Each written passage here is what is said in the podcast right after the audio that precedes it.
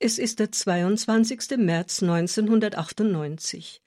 Bei 42 Grad im Schatten warten im katholischen Zentrum der Stadt Onitsha in Nigeria zwei Millionen Menschen auf die Seligsprechung des ersten afrikanischen Priesters durch den heiligen Vater Johannes Paul II.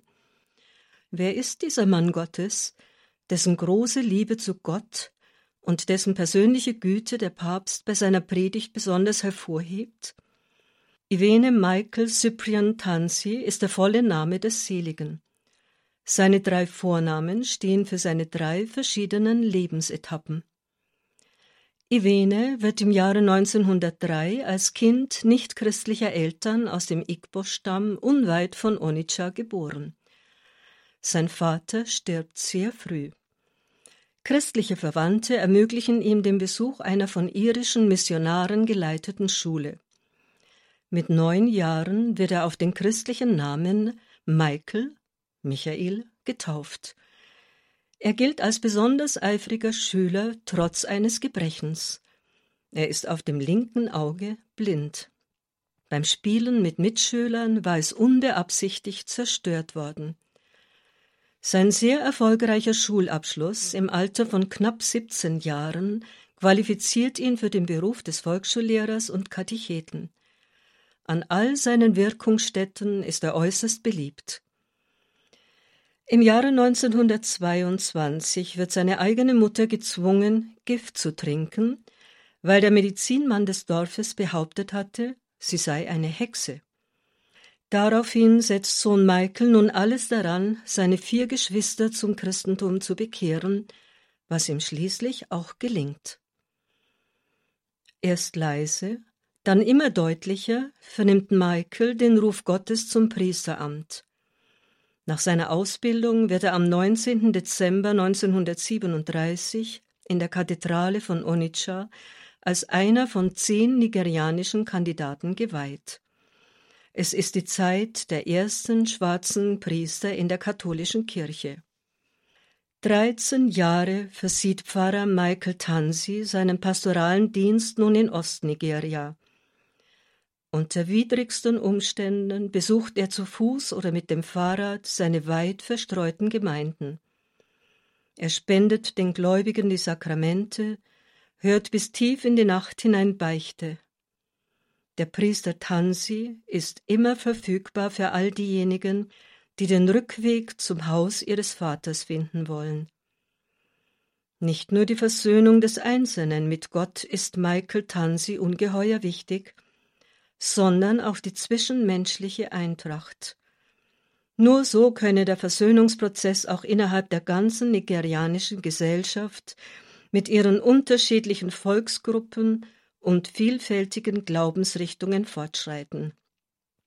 Unermüdlich ringt er in seinem Einsatz um die ihm anvertrauten Seelen, will sie nähren mit dem Wort Gottes und der heiligen Eucharistie. Obgleich nicht redegewandt, dringt die Botschaft des feurigen Predigers tief in die Herzen der Menschen. Die pastoralen Bedürfnisse der Familien, auch die Würde der Frauen, ihre Vorbereitung auf die Ehe und die Bildung der Jugend sind ihm sehr wichtig. Stets findet er auch für seine Bauvorhaben viele gutwillige Menschen und arbeitet selbst mit vollem Einsatz mit. Sein persönliches Leben geprägt von strenger Askese und äußerster Schlichtheit, gepaart mit Freundlichkeit und Humor, beeindruckt die Menschen sehr. Der heilige Pfarrer von Ars ist sein Lieblingsheiliger. Michael Tansis große, selbstlose Liebe zu den Menschen speist sich aus Quellen, die nicht irdischer Art sind. Von tiefer Ehrfurcht erfüllt und mit großer Hingabe feiert er die heilige Messe. Die langen Stunden vor dem Allerheiligsten, auch in der Nacht, erfüllen sein Herz nicht nur mit Liebe, sondern auch mit Mut und Großzügigkeit. Das stärkt ihn auch in seinem Kampf um die Würde und die Rechte des Menschen schlechthin.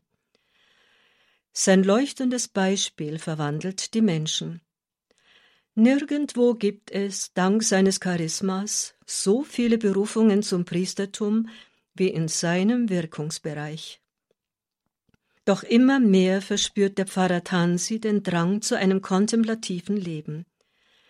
Nach der Lektüre eines Buches erkennt er zudem den Wert des verborgenen Lebens für die ganze Kirche.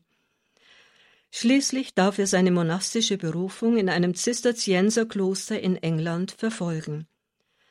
Sein Bischof hegt dabei die Hoffnung, dass dieser Priester in einigen Jahren das kontemplative Leben in Nigeria etablieren würde. Als Mönch mit dem Ordensnamen Father Cyprian verrichtet er nun in größter Demut niedrigste Arbeiten, widmet sich vor allem dem Gebet, immer auch für seine Heimat. Noch bevor er nach Afrika zurückkehren kann, um dort als Novizenmeister zu wirken, wird er sehr krank und tritt am 20. Januar 1964 mit 61 Jahren seine Reise in die göttliche Heimat an.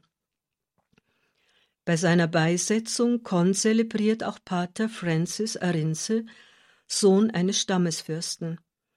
Er war einst von dem jungen Gemeindepriester Tansi im Alter von neun Jahren getauft worden. In einer von ihm geleiteten Schule hatte er seine erste Ausbildung erhalten, um viele Jahre später sogar als Kurienkardinal der Kirche zu dienen. Als die sterblichen Überreste von Faser Cyprian 1988 in seine Heimat gebracht werden, geschieht Überraschendes. Eine todkranke Frau berührt den Sarg und ist sofort gesund. Inzwischen werden die Reliquien des Seligen der seit 2010 auch Patron der nigerianischen Priester ist, in der Basilika der Heiligsten Dreifaltigkeit in Onitsha verehrt.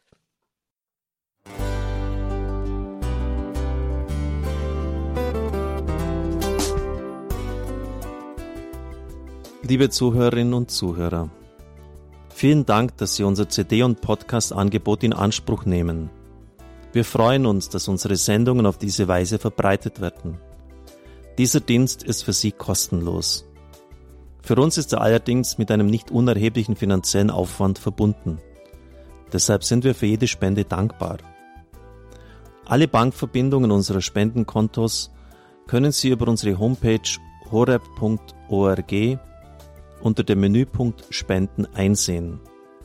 Dort besteht auch die Möglichkeit, online zu spenden natürlich nach den neuesten Sicherheitsstandards. Sie können diese Informationen auch bei unserem Hörerservice unter der Telefonnummer 08328 921 110 erfragen. Ich wiederhole die Rufnummer 08328 921 110. Vergelt's Gott für Ihre Unterstützung. Ihr Pfarrer Kocher.